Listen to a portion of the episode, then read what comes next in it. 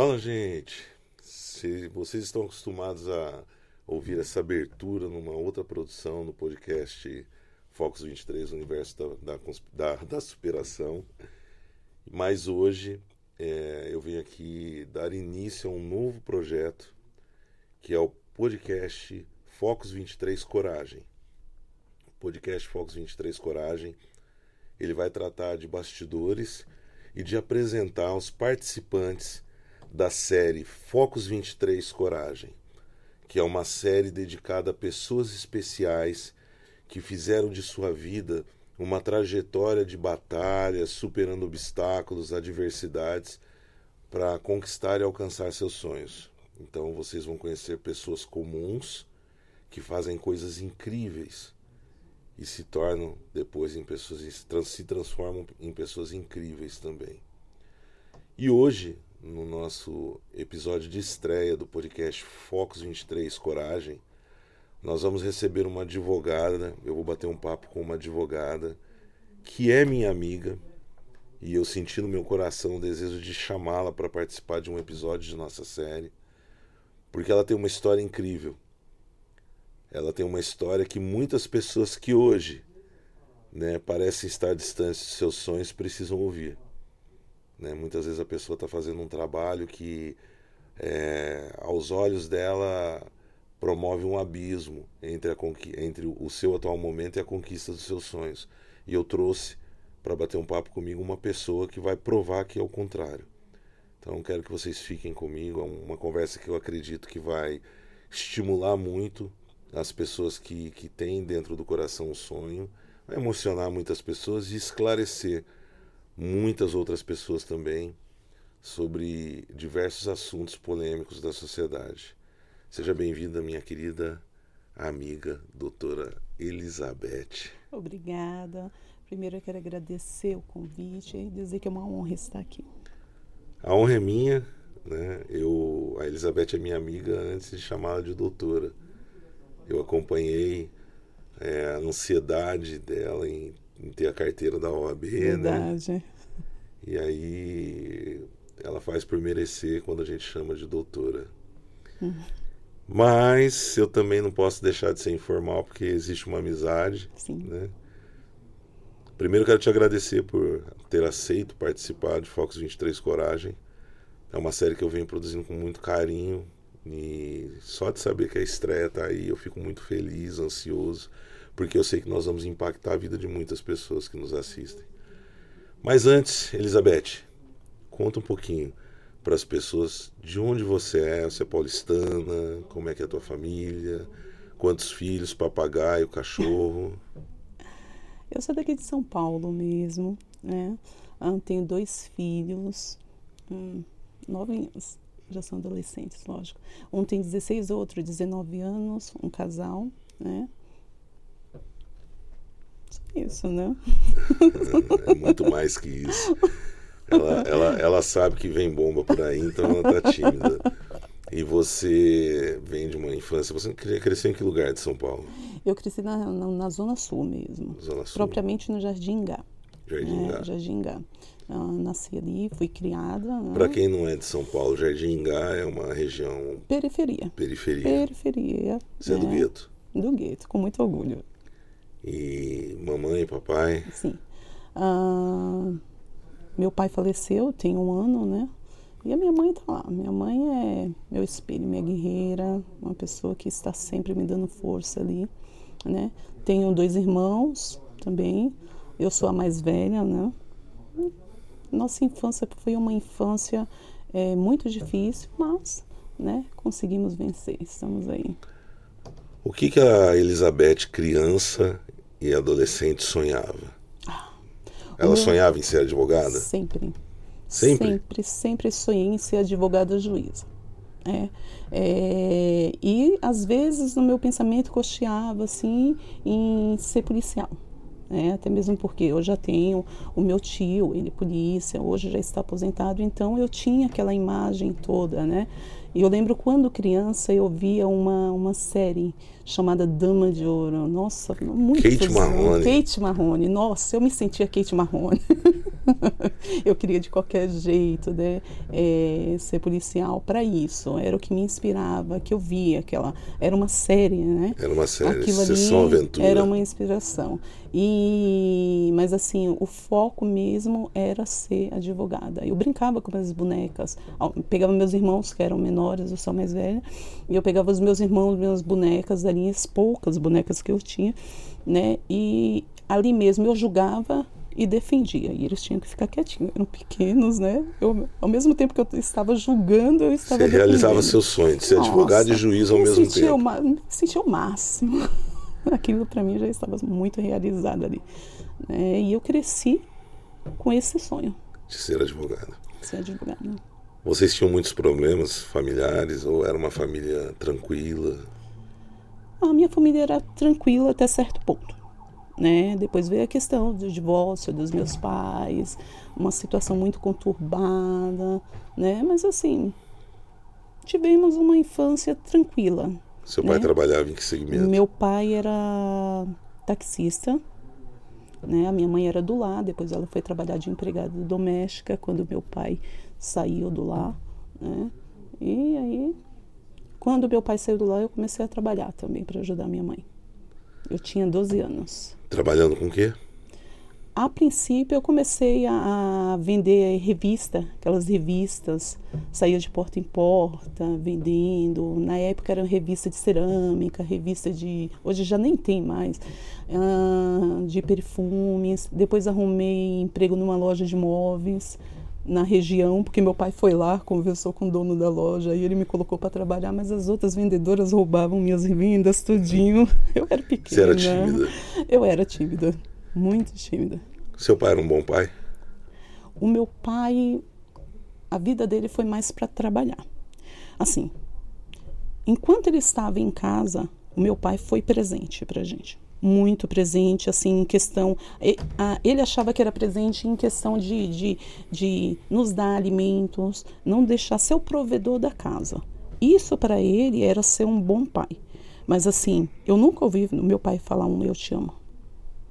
Nunca. Meu pai, até o momento que meu pai faleceu, eu lembro que a última palavra que eu falei para ele foi te amo. Eu nunca vi o meu pai falar um eu te amo, nunca ouvi isso. Eu era princesinha do meu pai. E isso eu era princesinha do meu pai. Mas assim, o meu pai não tinha aquela forma de demonstrar o amor dele. Não nos levava para passear, era só trabalhar, trabalhar, trabalhar. Eu até entendo, né? Por outro lado, a minha mãe, sempre uma pessoa amorosa, sempre do nosso lado, sempre nos apoiando. Chegou momentos até de enfrentar o meu pai para poder nos levar para a represa do Guarapiranga, coisas mais simples, entendeu? Levar para algum passeio. Seu pai era muito sistemático? Meu pai é, meu pai ele tinha um jeito de cangaceiro. Ele era paulistano lampião. também? Não, alagoano. Alagoano. Alagoano. Aquele jeito dele bem sério, sabe? Meu pai não era muito de brincadeira. Eu comecei a brincar com meu pai, nossa, eu já estava já mais de 30 anos, só para você ter ideia. É, Você acha que sua mãe era infeliz? A minha mãe, no casamento, ela tentou e muito. E nós somos provas disso. Ela tentou, Ela tentou muito levar o casamento adiante. mas ela era infeliz. ela via que ela não era feliz. Nós víamos, ela era feliz em questão de ter os filhos ali e tal, mas no casamento, com oito dias de casado, minha mãe já teve problema com meu pai em relação à traição. Eu fiz essa pergunta porque o foco, obviamente, da nossa conversa Uhum. não é, não é, não são seus pais, Sim. né? Mas eu quis, quero depois estabelecer um comparativo. Uhum.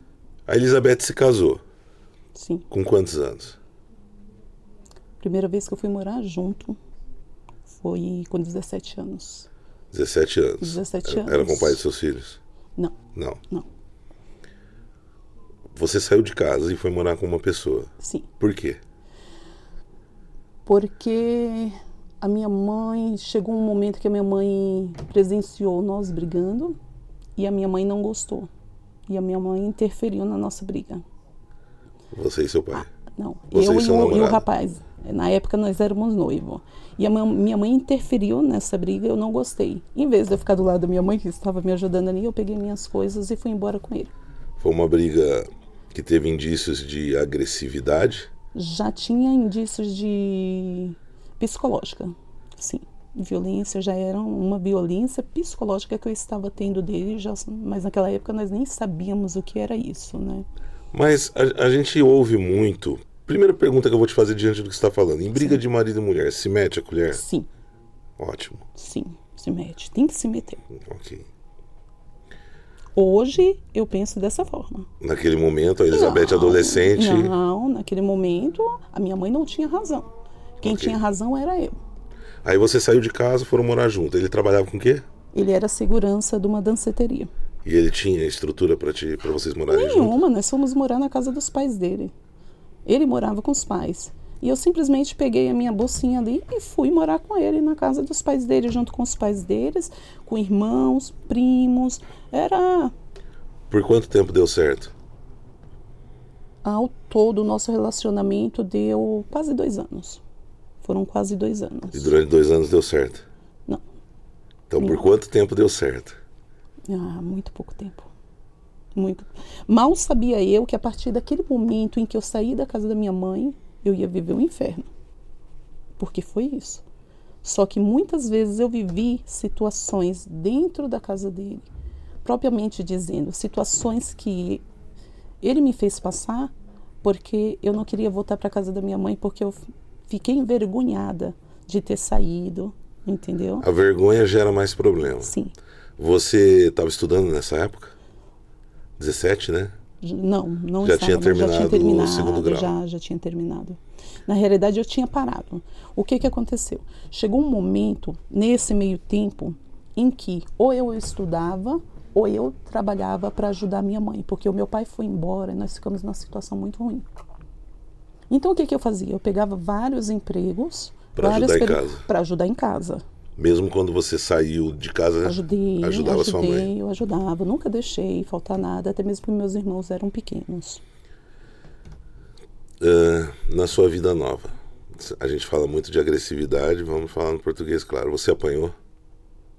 Quando eu fui morar com ele? Foi. Muito. Demais.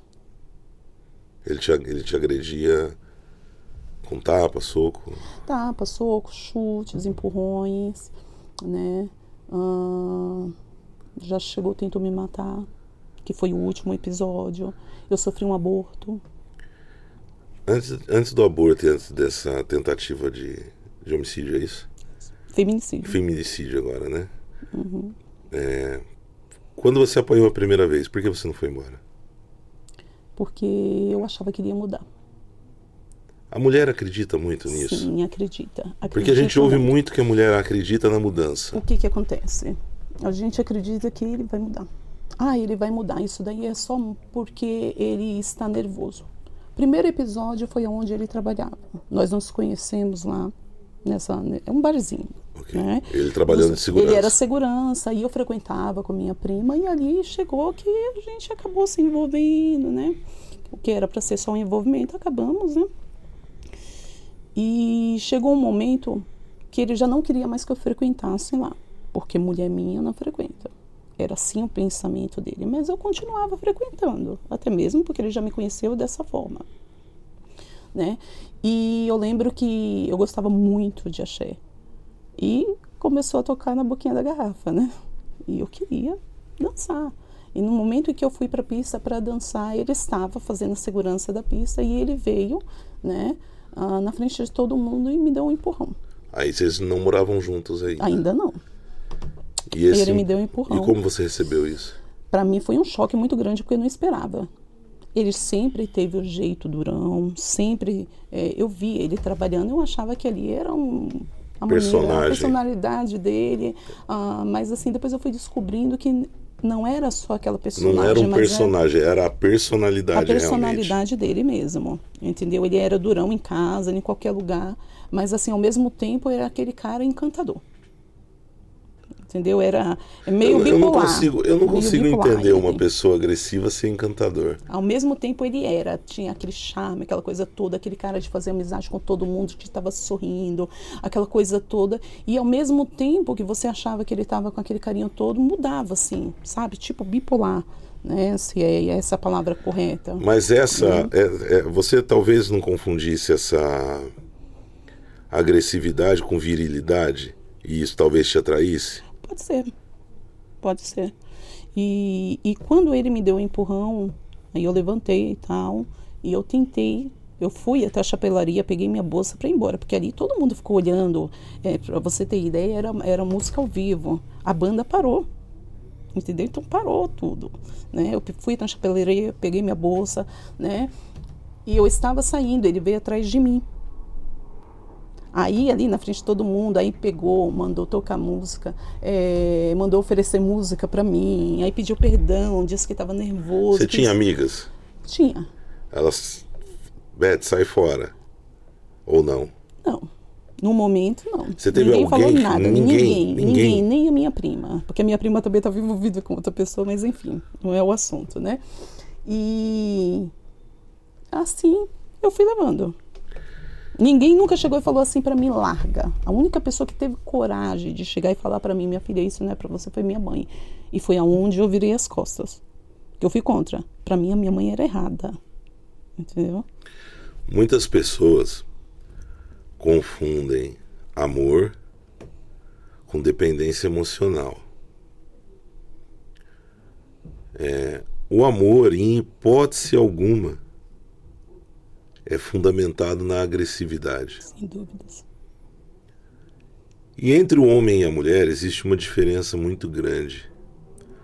Porque o homem, quando ele é submetido à dependência emocional, ele tem tendência, muitas vezes, quando quer se libertar, a usar do mesmo grau de agressividade para tentar se libertar, o que também não é certo.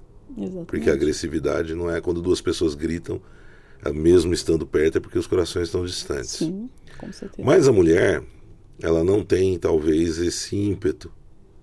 Então, muitas vezes ela acaba desenvolvendo uma, uma dependência, porque eu reparei, gente, que muitas vezes o cara que é agressivo em casa, ele passa uma sensação de que é protetor. Sim.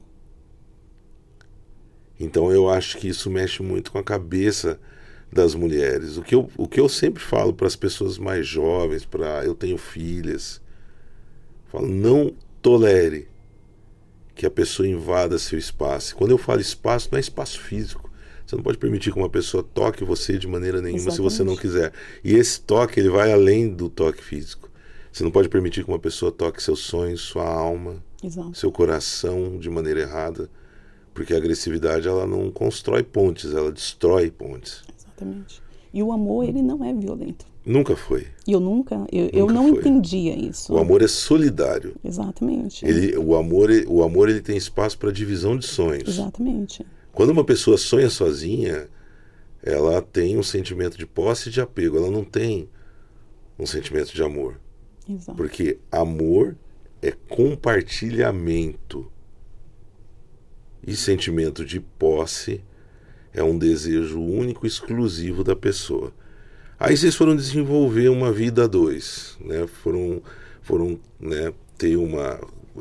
É, como, como que é a palavra que usa mesmo? Até os antigos usam, né? É, vocês, como é que é? Foram amaziados, né? Am- Exatamente. Amigados, é isso, amigados, todas. amaziado. Hoje já não tem mais isso. Hoje, Não tem mais hoje isso. seria união estável. União estável. né? Que de estável não tinha nada. Ah, De estável não tinha nada. Na realidade, nós, eu só saí da casa da minha família e fui para casa da família dele, porque Ok. ele também, né, morava com a família. Mas morarmos juntos, ter a nossa casa, nós nunca tivemos. Vou te fazer uma pergunta que talvez te incomode. Durante essa relação, em algum momento nesses dois anos, você foi abusada sexualmente? Sim. Eu era obrigada a ter relação sexual com ele todos os dias, mesmo que eu não quisesse. E muitas vezes eu fazia sem vontade, somente para satisfazê-lo, porque eu sabia que se eu não fizesse eu iria apanhar. Isso é estupro. Violência sexual. Qual a diferença? É a mesma coisa. Né? Você não caso- via, você não enxergava assim. Você enxergava como uma obrigação. Eu fazia como obrigação. Você achava que você estava fazendo seu papel de mulher. Exatamente. E assim, não somente como obrigação, mas com medo de apanhar. É, é difícil porque hoje, né, nós temos o advento da internet muito forte Sim. e, e a gente vê que se propaga esse, esse tipo de dependência emocional e o jovem ele trata como normal o grito, o toque desaprovado, sem aprovação. Quanto tempo demorou para você entender que você estava sendo vítima de uma coisa tão grave? A partir do momento que eu comecei a, a sofrer agressões, eu já vi que ali já não era uma coisa normal, entendeu? Mas assim, quando eu cheguei e falei, eu não quero mais, aí eu sofri ameaças. Então, a partir de um momento, até então, eu fui tentando levar, eu achava que ele ia mudar tal, mas chegou um ponto em que eu já não estava mais com ele, assim, é, por espontânea vontade, assim. Tipo, vou tentar, ele vai mudar. Mas sim por ameaça, que ele falava que ia matar minha mãe e os meus dois irmãos. E não tínhamos ninguém para nos defender. Não tinha ninguém assim que tomasse a frente e falar, poxa, você não vai tocar.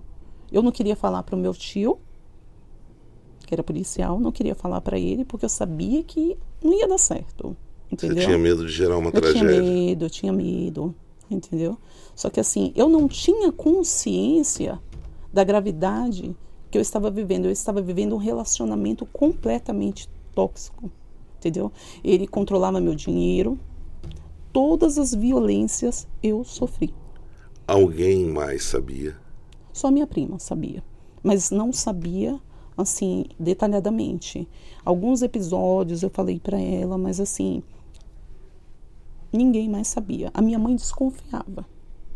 Eu trabalhava no supermercado, muitas vezes eu cheguei lá com o olho roxo, passava maquiagem, né? Mas só que chegava um momento que a base já começava a desbotar. E as pessoas percebiam. E eu lembro que um dia o gerente do supermercado me chamou e conversou comigo, porque assim, na minha cabeça, só a base estava tampando. Só que a partir do momento que você sofre uma lesão, aquilo incha. Entendeu? Então eu lembro que uma vez o gerente do supermercado me chamou, conversou, e eu falei: "Não, tá tudo bem". Mas assim, eles sabiam. Eles sabiam. E eu falei que eu tinha batido na porta do armário. As desculpas básicas, né? Sempre. Aquelas desculpas que muitas e muitas mulheres hoje dão. Doía mais o corpo ou a alma? A alma. Muito mais a alma. Porque a mulher, quando ela está numa situação de violência doméstica, é, o agressor ele faz com que ela se sinta um nada. E muitas vezes o agressor faz com que ela se sinta culpada daquilo.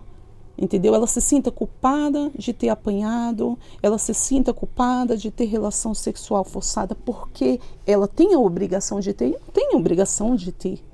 Entendeu? Você conseguia sonhar com um futuro bom? Não. Não. Não, eu já não sonhava mais. Eu me olhava no espelho, eu me sentia um lixo, eu me sentia um nada, porque ele me fazia me sentir assim. Você se comparava com as outras moças? Nossa, elas estão bonitas, eu tô feia. Tinha esse sentimento de, de, de se sentir abaixo das pessoas? Sim, sim, baixou bastante a minha estima. Nossa, não tinha mais. Assim, eu me olhava, para você ter ideia, aonde eu trabalhava, nós tínhamos que nos maquiar, tal. Eu já não me arrumava mais. Só para você ter ideia, não me arrumava mais. Eu ia, eu ia com uniforme para o serviço. Quando chegava lá, eu me maquiava. Sua autoestima estava no lixo.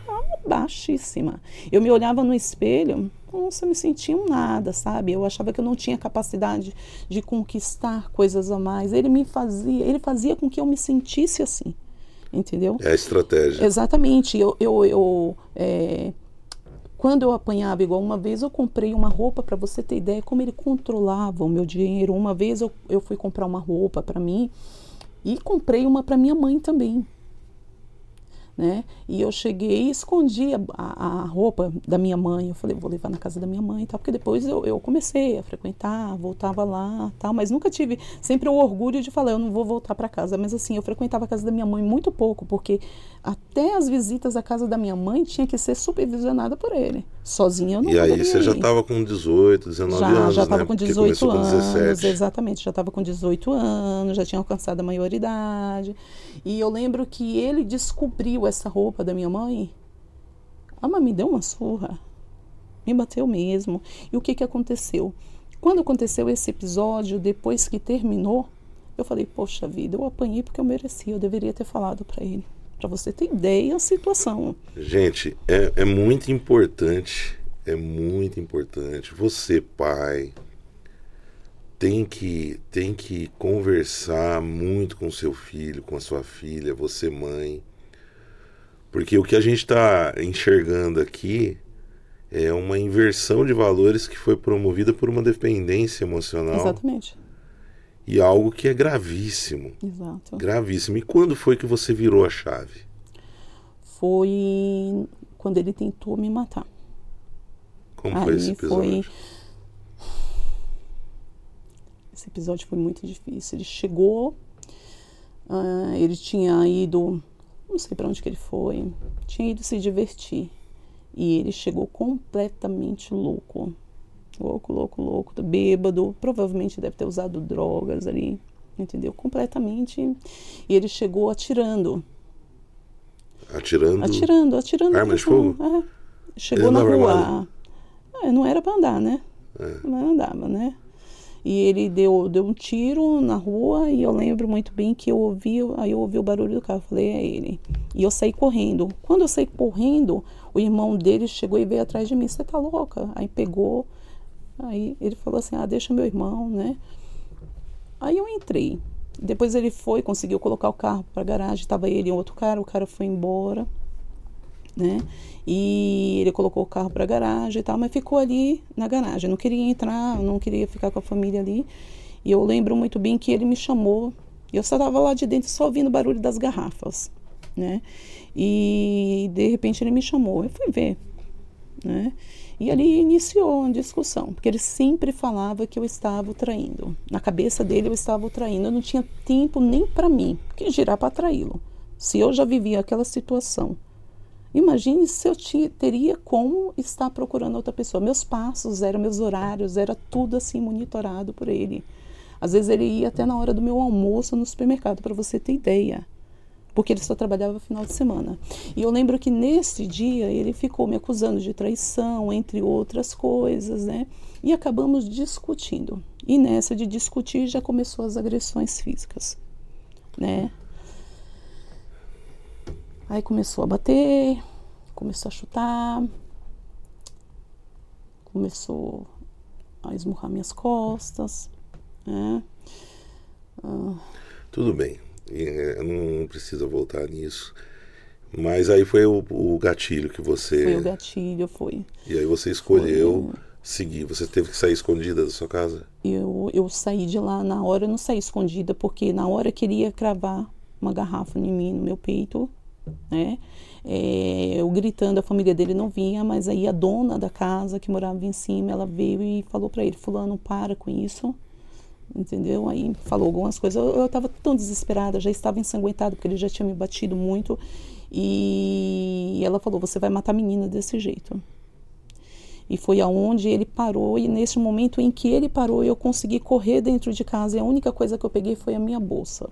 E foi embora para casa. E saí, eu saí a pé, para você ter ideia. Eu saí correndo para casa da minha mãe, saí pela avenida, era uma avenida muito escura, hoje é bem movimentada, saí ensanguentada, né? É, e fui para casa da minha mãe a pé.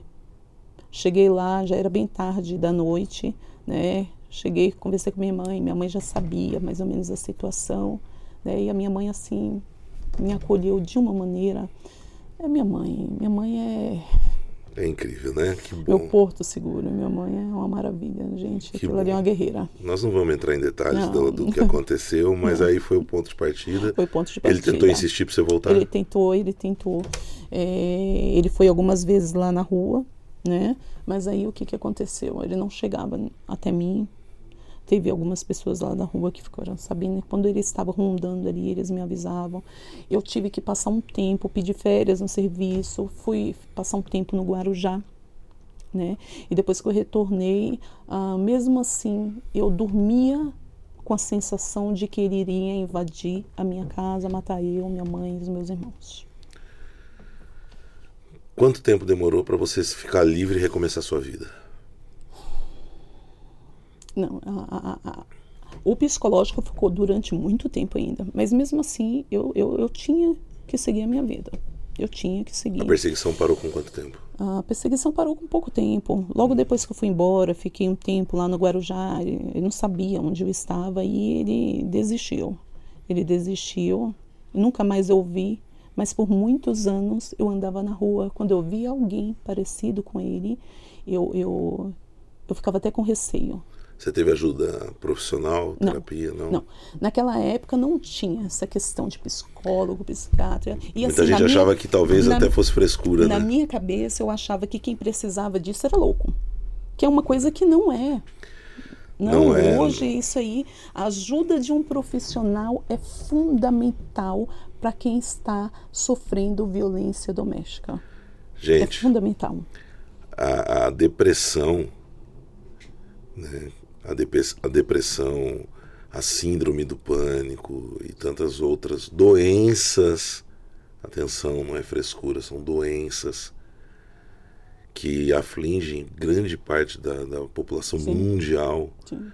Precisam ser tratadas com mais respeito, com mais cautela, não só por parte da sociedade médica, por parte do, do governo, que tem que também criar mecanismos e e instituições para oferecer suporte para a população, como os familiares precisam entender que muitas vezes, porque a frase que uma pessoa depressiva mais ouve é: ah, larga de frescura. Sim, sim. Não, não, não, não, precisa disso. Só que, gente, a depressão, ela não é fácil de Exatamente. se sair. Mas assim, eu consegui, assim, é, é, com muita rapidez, assim, me livrar, é, tocar minha vida adiante, entendeu? E aí eu fui atrás dos meus sonhos. É. Aí entra a parte boa. É muito bom, muito bom. Você demorou para se casar de novo? Demorei. Demorei. Mas aí foi um casamento tranquilo. Foi um casamento tranquilo. Independente de ter dado certo sim, ou não, não teve violência. Sim, não, não, não teve violência. Somos amigos hoje. Depois desse período, quando você resolveu voltar a brincar de boneca, de juiz e advogada de novo? aí eu já não brincava de boneca. Eu dei, eu fiquei parado um bom tempo, né? Aí um dia assim, deu um estralo, eu falei assim, peraí. Eu lembro muito bem que eu cheguei e falei pro meu ex-marido, eu falei assim, olha, é, fica com as crianças aí que eu vou, vou ali em Santa Amaro, olha só. Aí ele falou assim, que essa mulher ia sair só com a condução, bilhete único. Eu falei assim, vai dar tempo de ir e voltar. Eu falei para ele, fica com as crianças. Não falei nada para ele. Fui à faculdade, Aí eu falei assim, olha, como que eu faço para matricular? Eu não tinha dinheiro, não tinha. Eu estava com cinco reais no bolso. Eu falei assim, como, como que é, tal, direito aí. Foi até na Uninove de Santa Maria, fazendo propaganda. Foi lá né? que você fez a... Comecei a fazer lá. Né? E ela falou assim para mim, olha, é, você não gostaria de fazer, é, prestar vestibular? Aí eu cheguei e falei assim, poxa, era vestibular contínuo? É, era redação, redação. tal. Eu sou muito boa em redação. Aí eu cheguei e falei para ela assim, tá. Ela falou assim, ah, 10 reais. Acho que foi 10 reais. Você tinha cinco? Não, eu tinha cinco. Aí eu cheguei e falei assim para ela, eu falei assim, eu não queria falar que eu, que eu não tinha, né? Eu tava. Ela ia falar, essa mulher não tem nem dinheiro para pagar a faculdade. Realmente eu não tinha. Eu não tinha mesmo. Fui pela fé tem uma coisa que eu tenho muita é fé. Isso. Né? E eu fui ali. Aí ela chegou e falou assim: ah, deixa eu mexer aqui no sistema, tal, tal. Ela falou assim: ah, vamos fazer tal, e fez. Eu fiz a redação, Passou. só que eu não passei. É, e ela falou assim: fazer a matrícula tal. Aí ela falou assim: a matrícula tá tanto. Eu falei: agora pronto. Eu não lembro quanto que era. Só sei que com aqueles cinco reais eu paguei a matrícula. Eu paguei a matrícula, coloquei aqueles cinco reais, voltei para casa toda feliz. Vou fazer direito. Né? Não, e outra, eu não tinha falado. Cheguei em casa, eu olhei para o meu ex-marido e falei assim, olha, estou matriculada, fazer, começar a fazer faculdade. Eu, como que é? Mas a gente não tem dinheiro. Eu falei assim, não se preocupe. Deus vai prover tudinho. E fiz.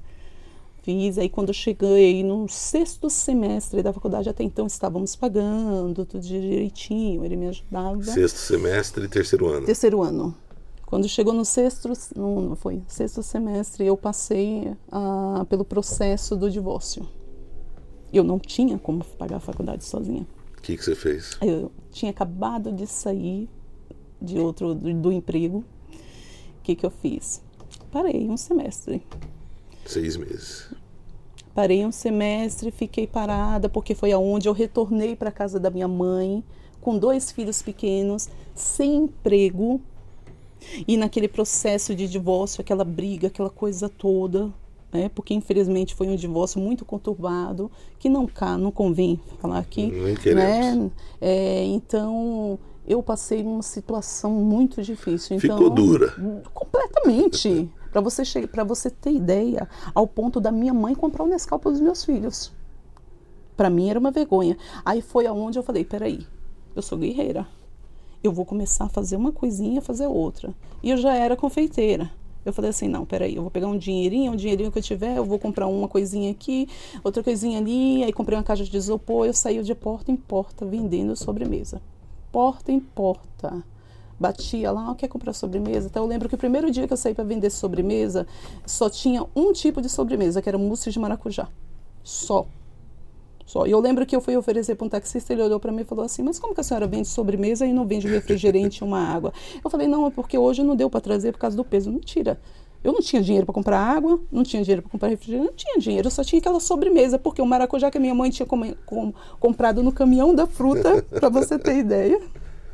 Entendeu? E as outras coisinhas que eu tinha conseguido comprar ali.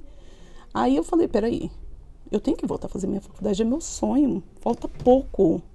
É, né? São quatro anos, são cinco? São cinco anos. cinco anos. Aí foi aonde eu falei, pera, eu vou começar a pesquisar. E eu não sei como, eu, eu, eu falo ali que foi providência de Deus, que chegou no Facebook para mim, chegou uma coisa de dessa ONG. Né? Aí eu falei assim, não, eu vou tentar seja lá o que Deus quiser. Né? Aí eu entrei em contato com a moça que estava anunciando lá, tal, que inclusive era aluna também lá, era conveniada. E ela me indicou, ela falou: "Olha, você tem que fazer isso, isso, isso, isso, tal, vai lá". Fui. Marquei, fui lá. Cheguei lá, eu falei assim: "Olha, eu quero voltar a fazer faculdade". Aí eles falaram: "Olha, você só pode voltar só nas nas faculdades que são conveniadas a nós". Eu falei: "Não tem problema, eu quero é terminar". Né? E assim, no dia que eu estava lá, tinham duas faculdades que estavam lá também para fazer, para ver quem queria fazer o vestibular. Quais eram? Né, a, eu só lembro da, da que eu passei, que foi a Ibirapuera. Ibirapuera, Ibirapuera. São Bento, não é? Não, Ibirapuera é ali na, na travessa da Washington Luiz com a Irvante, que acho que Sajiquian. Ah, né? É, não é, diz é, Ibirapuera. É, não, não, é a Unib. É, e a outra eu não lembro o nome. Eu passei nas duas. Aí eu falei assim, ah, eu vou fazer na mais próxima, é o Unib. Aí fui. Né? E eu pagava por mês um curso que é de quase dois mil reais numa faculdade assim que não não tão não tão top. Eu pagava 400 reais. Que já era pesado. Para mim, 400 reais ali era uma fortuna entendeu? Até eu não estava recebendo pensão ainda das crianças. Então, para mim ali, para quem vendia sobremesa, às vezes eu saía com a caixa de isopor e não conseguia vender uma sobremesa. Aí eu, eu lembro uma vez que eu parei, sentei e comi uma sobremesa que eu estava morrendo de fome. Aí falha o comércio. Já, menos um. Mas e aí você aí, aí fiz. Fez. Fiz a faculdade, assim, concluí, mas assim, o meu concluir às vezes as pessoas falam assim, nossa, ela concluiu. Só que nesse do, do, do, eu terminei o sexto, então eu iria iniciar o sétimo semestre, né? Do sétimo semestre até o décimo, só Deus sabe que eu passei. E eu sei. E você também sabe, as pessoas sei. que estavam ao meu redor, minha Nós família vamos contar, sabia né? ali, né? É, além de vender sobremesa, eu comecei a fazer faxina. Minha cunhada falou assim: Ah, Beth, tem, tem uma pessoa que eu conheço, tal, ela está precisando de uma pessoa para fazer faxina. Eu não sabia fazer faxina, fazer, fazer, fazer, sabia fazer faxina na minha casa. Aí cheguei lá na casa da mulher para fazer faxina um dia. Né? O que era para demorar de, de quatro horinhas, eu demorei quase o dia inteiro. Porque eu queria mostrar. Chegou arrebentada. Nossa! Cheguei em casa, eu não aguentava nem andar. É, eu, eu vou te interromper para contar uma coisa que talvez possa ajudar as pessoas. Sim. Quando eu conheci a Elizabeth, Hum. a Elizabeth ficou sem jeito de falar para mim que ela fazia faxina. Né? E eu sou filho de faxineira. Né? Aliás, eu descobri que eu tenho rinite alérgica porque eu fui ajudar minha mãe a fazer uma faxina e ela começou, bater, ela começou a bater um tapete e eu quase tive um troço. E eu queria dizer a mesma coisa que eu disse para Elizabeth quando eu descobri que ela fazia faxina, né? Que de vez em quando eu mando uma mensagem para ela falo: "Tenho orgulho de você". É. Porque se as pessoas soubessem o valor, o quão valorosos são os trabalhos que são a base de tudo, Sim. então eu tenho pena, eu frequento muitas academias. Por isso que eu gosto de ir na old school, dos ferreiros, que todo mundo se trata bem, mas eu frequento muita academia em que os é, frequentadores fazem das pessoas, dos colaboradores de limpeza, dos colaboradores, pessoas invisíveis. E eu publiquei outro dia uma foto com os colaboradores de uma das academias que eu treino e eu disse e repito, não existem pessoas invisíveis. Exato. Eu tenho muito orgulho da classe das domésticas, faxineiras, diaristas, cada lugar tem um nome. Porque são pessoas que ajudam demais, Sim. muitas vezes, a criar os filhos de terceiros. E eu, né, é, todo mundo sabe o respeito que eu tenho pela mãe dos meus filhos, porque no começo da minha carreira ela fazia faxina para eu ter dinheiro para pegar um ônibus, sair do interior e ir para São Paulo, Guerreira. vir para São Paulo. Então, é uma das coisas que eu falei para ela à época, mas eu também entendo, porque eu sei que existe o preconceito. Só que eu tenho certeza que muitas pessoas que talvez tiraram onda naquela época hoje não têm a carteira que você ostenta. Não. Porque é fácil. É fácil. É muito fácil você tirar sarro de alguém. Exato. É, a Elizabeth eu a convidei para participar da nossa série que tem, vocês vão assistir, tem, vão ver a Elizabeth na academia. Tem tudo a ver, ela corre bem. Tem tudo a ver com, o, o esporte, tem tudo a ver com as atividades de trabalho das pessoas. Só que a academia, a porta de uma academia é um lugar onde a pessoa, ela, quando entra, muitas vezes, ou ela constrói sonhos, ou ela destrói sonhos. A porta da academia ou constrói ou destrói sonhos. Eu vou explicar por quê. Todo mundo tem o sonho de ser forte. Alguns querem ser forte, né? Alguns querem ser bonitos. E quando você entra numa academia, é muito comum você encontrar alguém que vai dizer pra você assim: pô, você tá fazendo errado. Vai fazer uma rodinha, falar: nossa, lá a pessoa, ó o gordinho, ó não sei quem. E essas pessoas muitas vezes assimilam isso de uma maneira tão forte que elas param de praticar o esporte. E se elas fazem isso, elas na, na academia elas fazem isso na vida também. Exato. E já existem pessoas que blindam a mente, trabalham o dia todo, se esforça, come no vestiário. Eu vejo, não sou só eu que. Né, porque a pessoa pensa, ah, os caras treinam pesado, treinam em alto rendimento, eles comem marmita. Tem muita gente Sim. que que, batalha. Eu conheci na academia um cara que trabalha o dia todo, ele nunca falta. Ele come, sempre quando eu chego, ele está no vestiário comendo a marmitinha dele. É normal. Então, a academia ajuda a construir sonhos. Exato. Infelizmente, existem pessoas que são desprovidas de senso ético e moral, elas não têm princípios e acabam tentando jogar dinamite na ponte dos outros. Por isso eu falo para as pessoas: não permita que ninguém destrua seus sonhos. Não, não, não. Cuide do seu jardim. Não olha para o pasto, para a grama do jardim do vizinho, né? Exatamente. Aí a, a Elizabeth se formou. Sim. Mas para se formar, eu também fazia estágio. Eu me lembro. Era na. Foi aonde nós nos. Aonde que, no, na época que nos conhecemos. era na briga- na Defensoria na- Pública é- é- da Américo Brasiliense. Américo Brasiliense. Exatamente. E, e já nessa época estava bem perto, inclusive. da- Exatamente. Eu fazia, eu, eu, eu fazia faxina pela manhã, até uma hora das oito a uma, né? É, e eu saía da minha casa lá no Jardim Gá e eu ia andando para economizar condução até o Brooklyn, né? Duas horas andando, que foi aonde que eu peguei gosto para andar, para correr, mas foi no começo, foi por esforço mesmo, foi, foi porque eu tinha que economizar aquele dinheiro A necessidade Entendeu? faz A o atleta. Nossa, e que necessidade. E eu ia, eu trabalhava das 8 a 1 na faxina.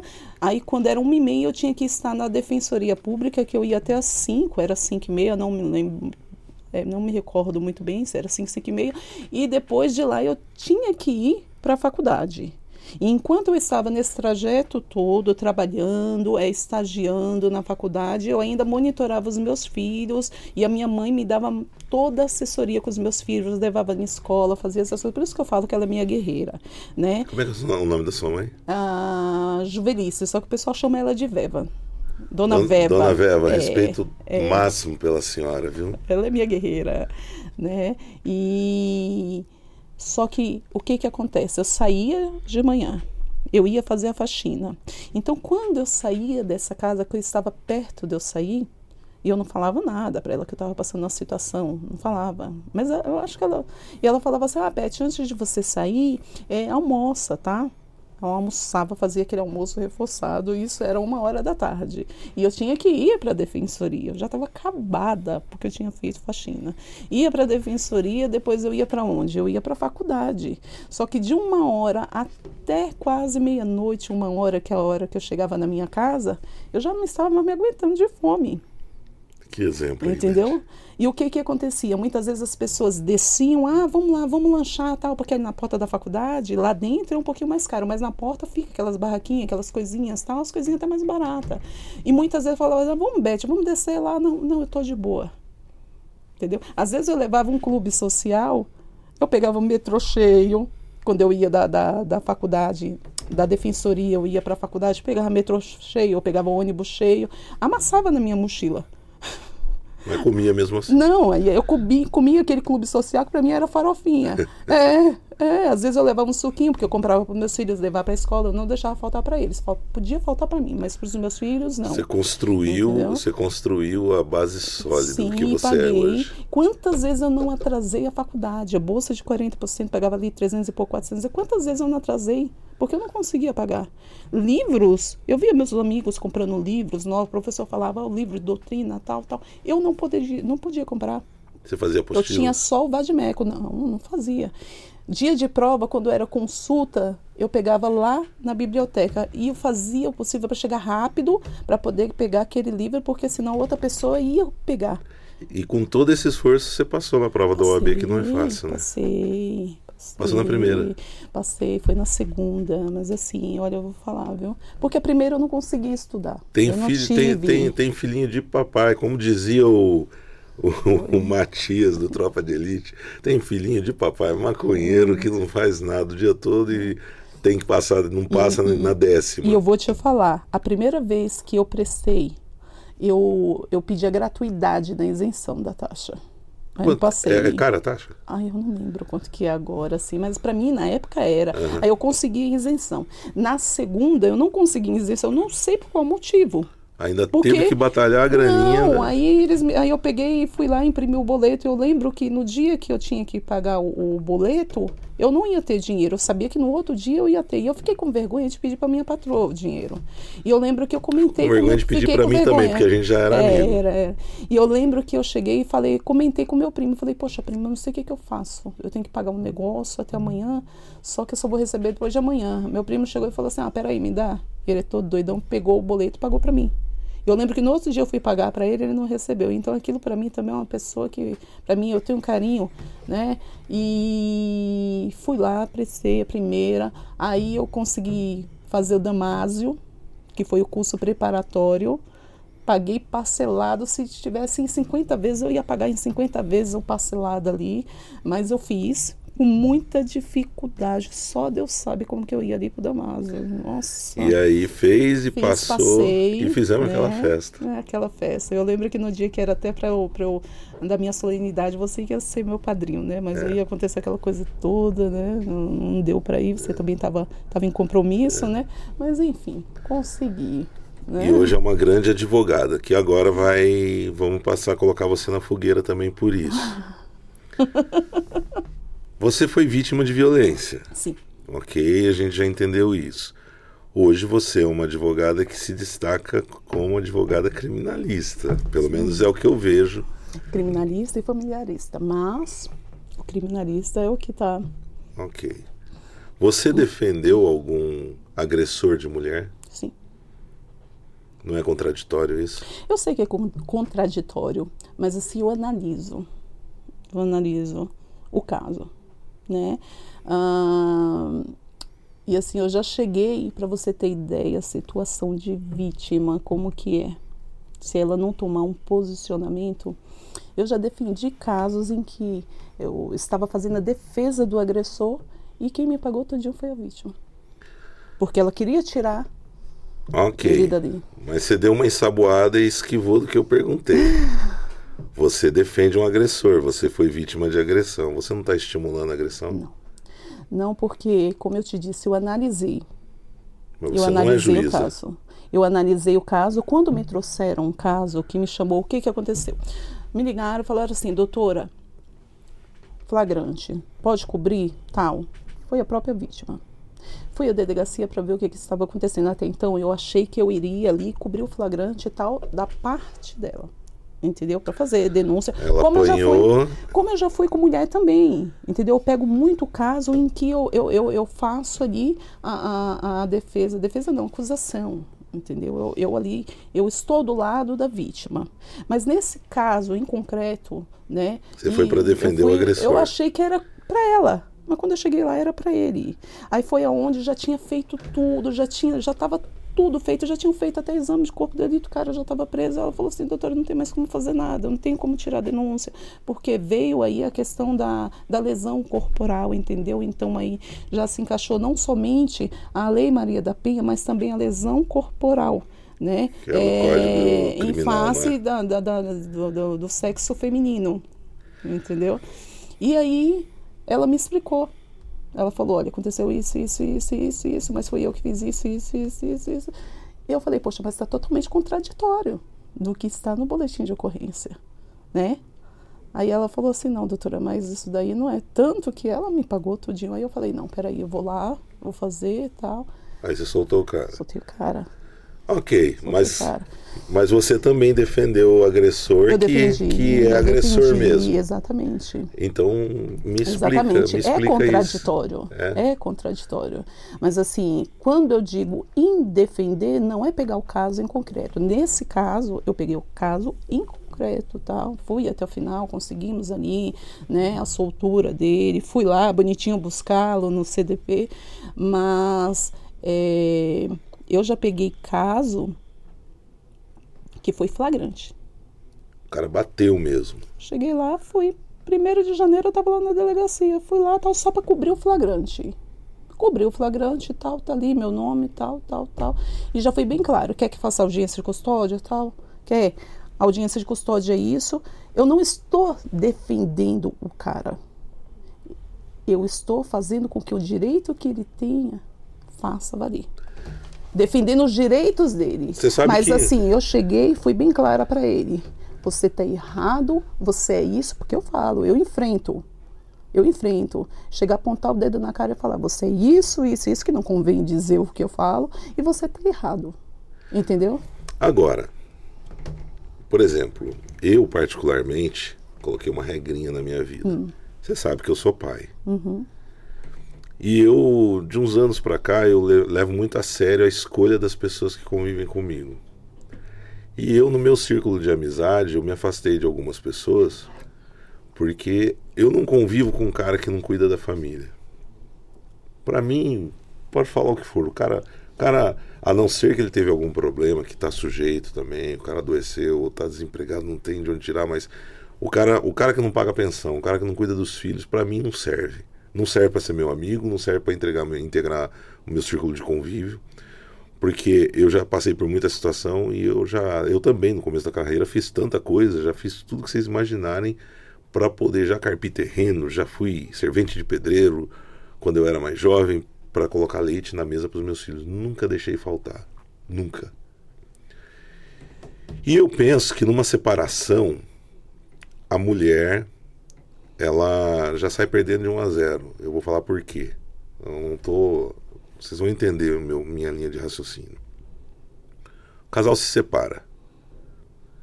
Na maioria das vezes a mulher fica com o filho ou a filha. No dia seguinte o cara pode ir pra balada. A mulher já perde de 1 a 0 que ela tem que arrumar alguém para ficar com a criança. E de certa forma também, infelizmente, ainda há um preconceito de outra pessoa se envolver com a mulher porque ela tem filho. Sim. Mas onde eu quero chegar é esse mesmo cara, eu não estou generalizando, mas esse mesmo cara que muitas vezes tem o perfil de abandonar um filho, de abandonar a, fazenda, a família, é o mesmo cara que bate na mulher, que é agressivo, etc e tal. Em algum momento da sua trajetória como advogada, não passa na sua cabeça fazer o inverso sei lá, apoiar algum projeto, entregar a sua habilidade no direito para mulheres que não queiram sair, porque o seu testemunho é forte. Você não acha que talvez você esteja deixando de ser um instrumento para que outras mulheres não passem o que você passou? Na realidade, o que, o que, se você verificar lá o meu Instagram, eu fiz uma série completa sobre eu vi, violência você fez uma doméstica, cartilha muito legal, né, sobre violência doméstica. Eu levantei a bandeira para isso, para defender as mulheres. É igual eu falei, casos isolados eu peguei, entendeu? Mas assim, é, a minha bandeira hoje é para as mulheres que estão em situação de violência doméstica. Entendeu? A mulher chega no meu escritório completamente desestruturada. Eu falo assim, não somente física, mas emocional principalmente. Né? Se você verificar o meu escritório lá, é, até o ambiente eu coloquei proporcional para receber, receber mulheres em situação assim. Coloco, é uma graça. Eu coloco as flores lá, entendeu? Eu coloquei uns banquinhos. Às vezes elas chegam lá, elas saem tirando foto. Eu pego, eu coloco, mostro no espelho, eu falo assim: você está vendo essa pessoa aqui? Essa pessoa aqui, se você olhar direito, essa mulher tem um grande valor. Talvez hoje você esteja se sentindo assim. Eu falo, eu, eu, eu brinco, meus colegas até brincam comigo. É, muitas vezes eu pareço, pareço mais psicóloga. Porque eu vou ali mostrando para esta mulher, porque um dia eu estive nessa situação. Né? Um dia eu estive na situação dela, já estive no lugar dela, então eu, eu procuro primeiro trabalhar o emocional dela para depois aí nós tomarmos, é lógico, tomarmos as medidas cabíveis, né, diante da justiça tal, mas assim, a mulher ela tem que ser tratada, entendeu? E, e eu, eu, eu, eu mostro para essa mulher o valor que ela tem, embora ela não esteja percebendo isso. Né? Aí eu já, já também já levo para o lado em, em questão de, de, de, falar de Deus. É, lógico, né? Até da própria, da, da, própria, dos próprios cuidados Exatamente. femininos, né? Porque a mulher precisa Já cheguei, disso. já olhei para a mulher e falei assim, filha, como que você tá? Uhum. Você olha no espelho e eu falo assim, olha como que você é bonita. Olha, é assim, então.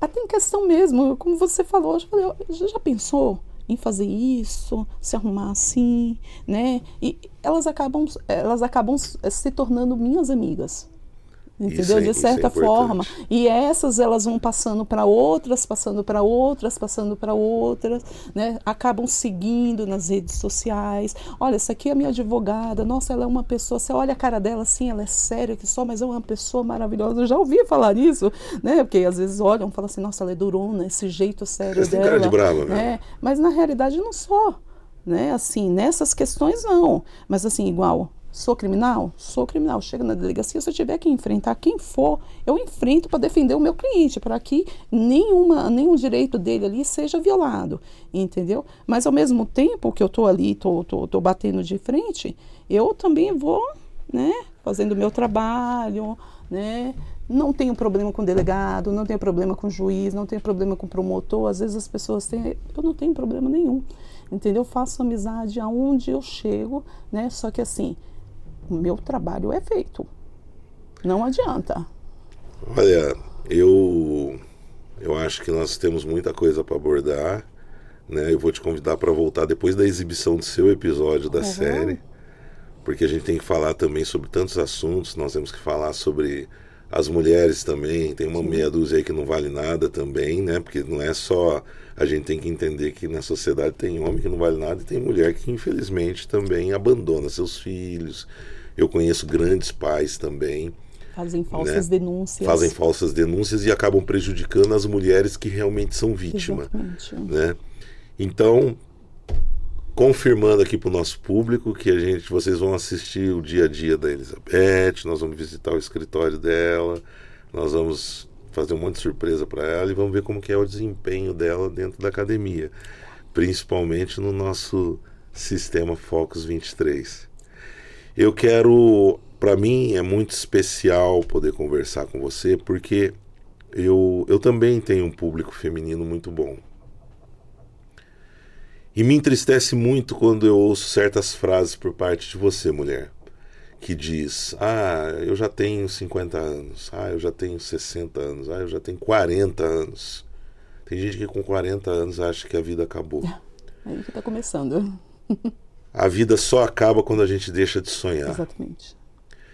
Só que para sonhar você também precisa trabalhar, pôr a mão na massa. A Elizabeth pôs a mão no doce, pôs a mão na vassoura, no balde e depois ela pôs a mão na carteira da OAB dela. Que foi uma né? grande honra. Que faz com que eu tenha um respeito absurdo por essa minha amiga, por essa mulher. Eu quero que você, mulher, que hoje tá olhando assim pro precipício, pensando em pular, recua um pouquinho, reflete olha a história da Elizabeth e dá uma recuada, põe a mão no doce, põe a mão no balde, porque amanhã ou depois você vai colocar a mão no seu diploma de educação física, no seu diploma de engenharia, no seu diploma de direito, mas principalmente você vai ocupar sua posição na sociedade de pessoa vencedora, porque ser vencedor nem sempre é ter o diploma. Meu pai tinha a quarta série e é um dos maiores vencedores que eu vi na, na vida. Então, a essência, por isso que nossa série chama-se Focus 23 Coragem. Porque eu sempre falo para as pessoas, eu não gosto de gente fraca. Eu não convivo com pessoas fracas. Aí muitas vezes eu recebo mensagem: "Ah, você está menosprezando as pessoas". Então isso é eu não convivo com pessoas fracas, mas eu ajudo o fraco a se tornar forte. Sim. Essa é a essência. Porque muitas vezes a pessoa precisa do incentivo, precisa claro. de uma rede de apoio e às vezes não tem. Claro. Né? E aonde é, aonde que é que, que Deus coloca essas pessoas nos nossos caminhos para ouvir o nosso testemunho, seja como amigo, né? Cria situações para que elas cheguem às nossas vidas, como agora, mulheres que estão vendo, né? É, estão vendo o testemunho aqui, não somente o meu, como o seu, como os outros que virão, né? E aí ela vai falar, poxa, peraí, eu tenho capacidade. Eu e posso. Tem, pode. Eu pode, posso. Lógico que pode. Elizabeth, muito obrigado. Vocês vão se emocionar dia 23 de julho, Focus 23, Coragem, com pessoas corajosas e incríveis. E o nosso podcast, eu quero aproveitar e agradecer o Túlio Rocha, né? Eu até em homenagem a ele, ó, Estou usando aqui uma caneca que eu ganhei do podcast Influenciadores, que tem a minha foto aqui. Que essas canecas são feitas pela Estompar, pela Estompar, que inclusive apoia lá o nosso podcast do, do Focus 23. Um beijo para todos vocês, querido, um beijo, que Deus abençoe. Obrigada. E é isso, gente. Focus 23 Coragem, dia 23 de julho. Não percam.